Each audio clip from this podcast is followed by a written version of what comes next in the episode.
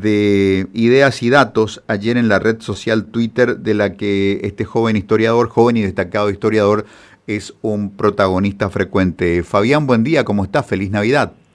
Buen día, Quique, feliz Navidad. Saludos a tu audiencia. Fabián, el tema, el tema de la chacarita y el tema de la distancia histórica o los registros de, de cada quien son muy particulares. Eh, en estos días...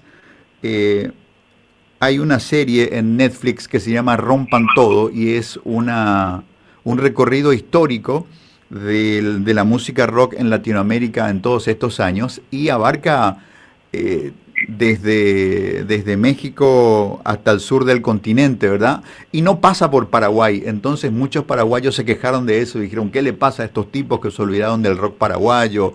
Y comenzó el debate, ¿verdad? No, el rock paraguayo no existe luego o no existe por tales y cuáles razones. Y también y aquí voy más o menos al enganche de la idea. Gente que decía, para mí el rock paraguayo empieza con el grupo RH positivo y otros que decían, no, el rock paraguayo empieza con Rock Summer.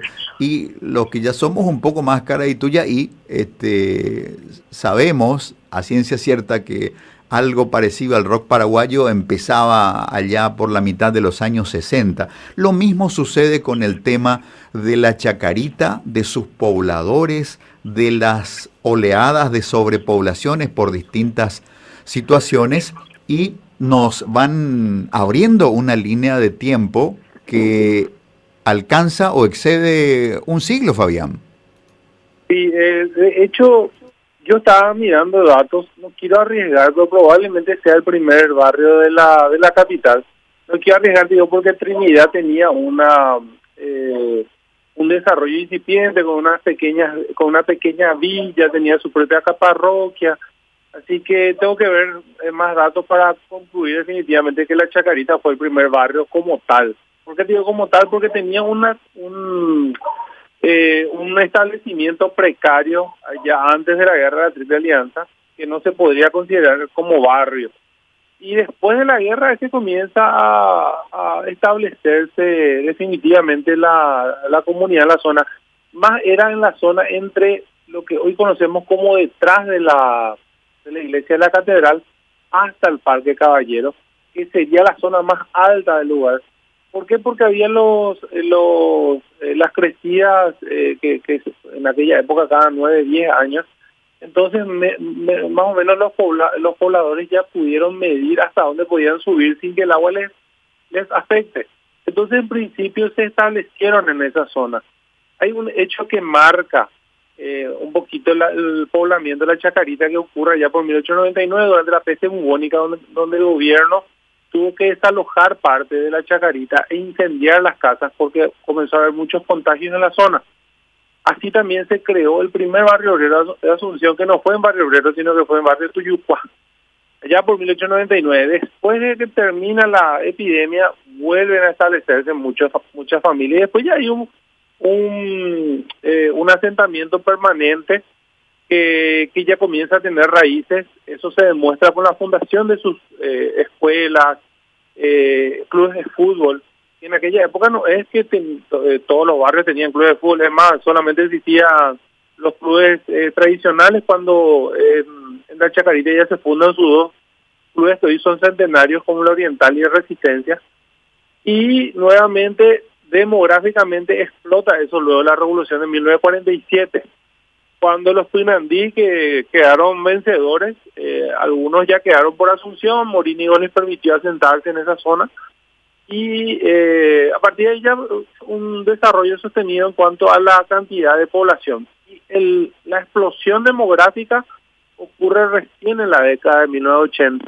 Hay que recordar la, la, la mayor crecida de la que tenemos memoria o sea, de la que existe una memoria visual porque hay fotos, hay relatos, hay inclusive videos, que fue la de 1983, que barrió con, con el barrio y todas las zonas de los bañados, y a partir de que se va al agua en esa época es que explota demográficamente el lugar, eh, muchas familias eh, bajo promesas de, de propiedades también se instalan también es el, el, evento que marca la explosión demográfica en los bañados. Así que a partir de 1883 que podemos comenzar a hablar eh, lentamente un hacinamiento, que es lo que vemos en esa zona donde lastimosamente se incendió en la noche del 24 de, de diciembre.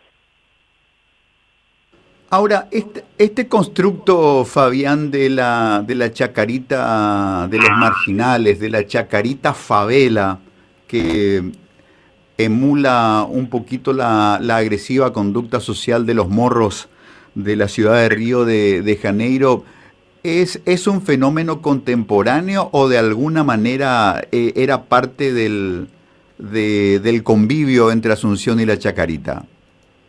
había una chacarita que, eh, es la, la, que te digo la parte más alta, la que era cercana a, a lo que conocemos como el Parque Caballero, donde hoy vemos una comisaría, vemos unas construcciones más antiguas, inclusive donde está la casa de, de Manuel Gondra, la casa de otro expresidente de apellido Rojas, o sea, esa parte alta tenía una, una otra fisonomía y ahí empezaba la parte baja que ya sería entre el barranco y la bahía, donde sí eh, siempre fueron casas precarias. Cuando digo siempre, vos sabés que hay postales de, principios del 1900 donde muestran esas casas, eran de materiales, eran precarias, había una distribución desordenada en cuanto, o sea, las calles, lo que conocemos como calles que iba dividiendo las cuadras, eh, eso no se podía observar fácilmente Así que sí, eh, podemos hablar de un eh, establecimiento precario, por lo menos, en, en ese periodo hasta la década de 1980. Lo que pasa es que el agua llega hasta ahí, eso es territorio del agua, que, que ahora con la costanera creo que eso se, se solucionó, pero anteriormente el agua llegaba sí o sí cada cierto tiempo, entonces yo creo que por eso también es que la, la gente no se decidía a construir definitivamente materiales. Después el tema de la criminalización de, los pobladores eh, es un fenómeno que por ahí porque está más cerca del centro de Asunción, pero lo mismo ocurrió con los bañados, lo mismo ocurrió con, con las zonas bajas de lo que hoy conocemos como el barrio republicano y otras, así que el, el tema de mezclar marginalidad con, con, esos barrios, eh, no, o sea, no, eh, no todos sus habitantes, como mucha gente quiere entender, o son haraganas o son delincuentes. Nada, eso es más parte de un discurso de odio que otra cosa.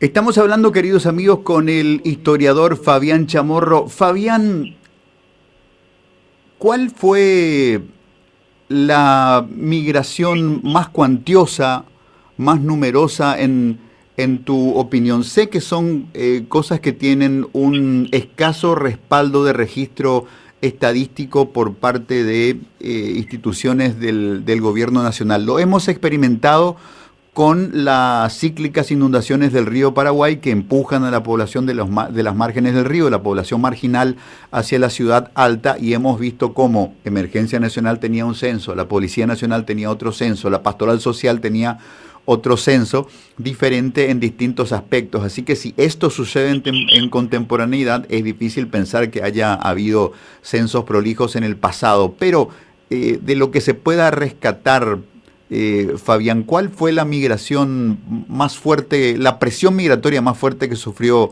la Chacarita?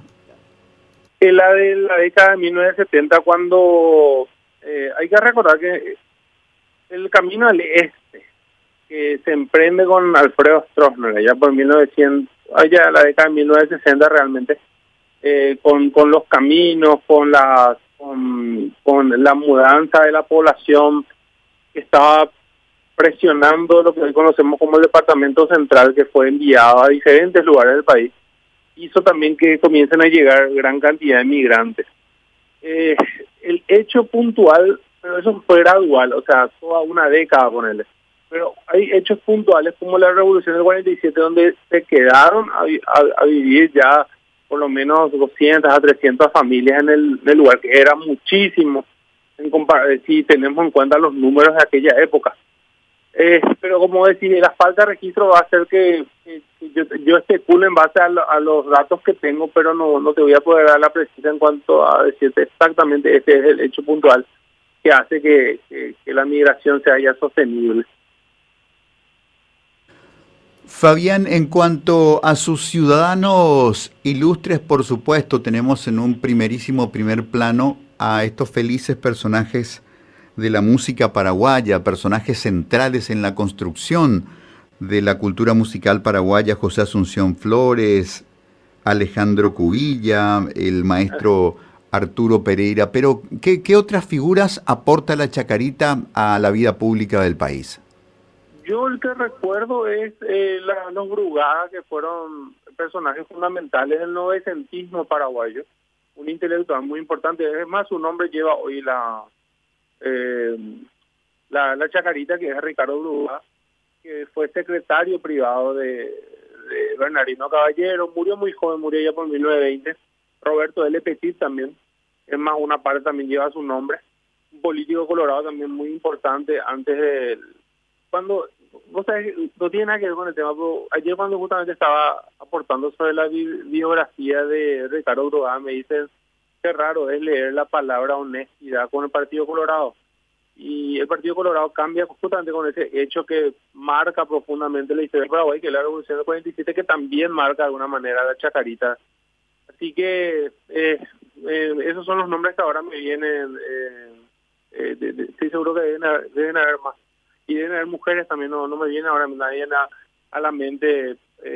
sé que muchos artistas salieron del lugar, no solamente músicos, sino que no, no, no, no, ahora mismo no me vienen a la cabeza. Fabián, a Ricardo Brugada le llamaban el abogado de los pobres. Falleció un 13 de enero del año 1920. Em, y supongo que esta abogacía de los pobres tendrá que ver con, la asunción de, finales del 1800 que sufrió, por ejemplo, esta, esta peste negra, esta peste del cólera, que eh, o, fue o fue la peste bubónica, en fin, una situación que obligó a la quema de casas, por ejemplo, ¿verdad? Eh, ¿cuál, es el, rol activo que se le atribuye en hechos históricos a Ricardo Brugada? A Ricardo lo recuerdan también por el tema de...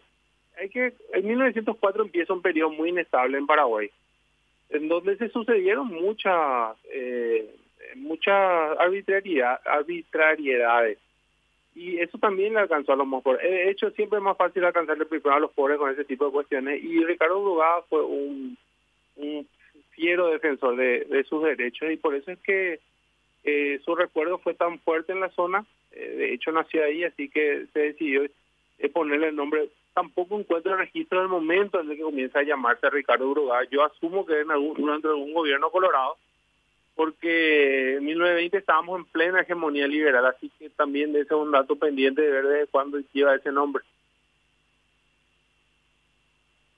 Los intendentes de antaño eran designados por los presidentes de, la República, así como fue hasta el mandato de, de Stroessner, que eh, nombró al, al último intendente asunceno, que fue José Luis Alder ¿O cómo, cómo eran los criterios de nombramiento en, a comienzos del siglo, Fabián? Llegó a haber sistema de votaciones. A partir de 1870 eh, es como cuando tenemos la primera constitución propiamente dicha. Eh, llegaron a, haber elecciones en algunas municipalidades, pero generalmente era fue eh, fueron electos ya eh, previamente por la autoridad civil máxima del país. eso no cambió mucho y después de 1940 ya definitivamente siempre fue el presidente el que los, los fue designando. Eh, el recuerdo de que queda más de Porfirio Pereira Ruiz Díaz que, manejó gran cantidad de presupuestos para para eh, mejorar el, la, calidad de vida de los azucenos, es uno de los más recordados del de, periodo de Alfredo por lo menos.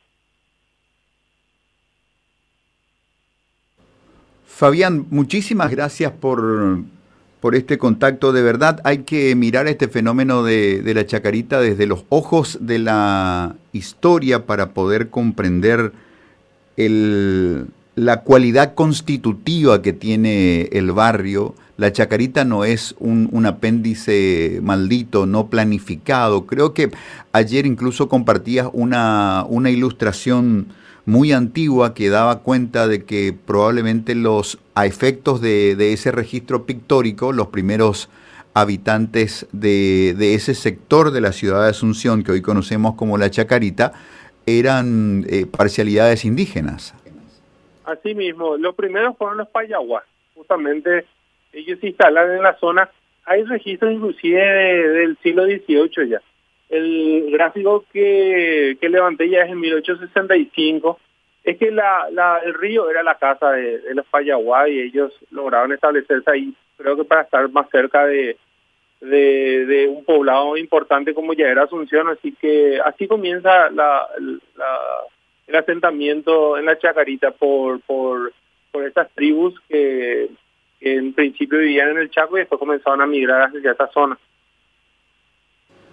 Fabián, es decir, la, la población de antaño tenía la sabiduría de vivir, si no en el río, con el río, eh, como, como fuente de vida, como fuente de alimentación, como fuente de subsistencia, frente a esta asunción que no sé en qué momento y bajo qué criterios le fue dando las espaldas al, al río y probablemente el mayor agravio que le hemos hecho a este, a este río constitutivo, a este río medular del propio ser nacional, que es el río Paraguay, del cual tomamos nuestra denominación nacional, fue este, convertirla en el desaguadero de las aguas negras de, Asunción. Asunto también interesante para ser mirado desde la perspectiva de la historia. ¿En qué momento eh, Paraguay le dio la espalda, Asunción principalmente le dio las espaldas al río Paraguay, Fabián? Y desde, desde que comienza el, la población importante en, Asunción, luego de la guerra del 70 tampoco entiendo por qué. O sea, eh, la, arquitectura de la época comenzó a, a seguir ese criterio. Las grandes construcciones hechas en la época de Don Carlos Antonio López, eh, que conocemos justamente la catedral, el cabildo, eh, la casa del mariscal López, lo que hoy es la Cancillería, entre otras, eh, tenían criterios eh, italianos, o sea, eran la mayoría fueron hechos por Ravisa, y yo no sé si él tiene algo que ver con, con la cuestión de, de, construir eh, de espaldas al río, pero después Asunción cuando se levanta el letargo del, del, del saqueo de, de 1869 va creciendo de esa manera y, y, ya se quedó así. Yo creo que una de sus primeras eh, acciones para enmendar eso fue la costanera, a la que le faltan muchísimos kilómetros para realmente tener una convivencia con el río. Y a partir de ahí ver si es que hay, eh, hoy en día existen profesionales en la arquitectura que, que te diseñan ciudades, yo no sé si, si en el, gobierno nacional o Asunción planifica contratar a algunos para que para que a partir de ahora la, las construcciones que se hagan ahí tengan una perspectiva más del río. Querido amigo Fabián Chamorro, muchísimas gracias por ilustrarnos por ponernos en perspectiva, porque sin dudas el tema de la chacarita va a modular opinión pública, va a lograr intervenciones relevantes de actores de distintos sectores de la sociedad opinando del asunto. Me parece que la historia es un excelente punto de partida, así que te agradecemos por el aporte. Gracias a vos, Quique. Eh, feliz Navidad nuevamente y saludos a tu audiencia.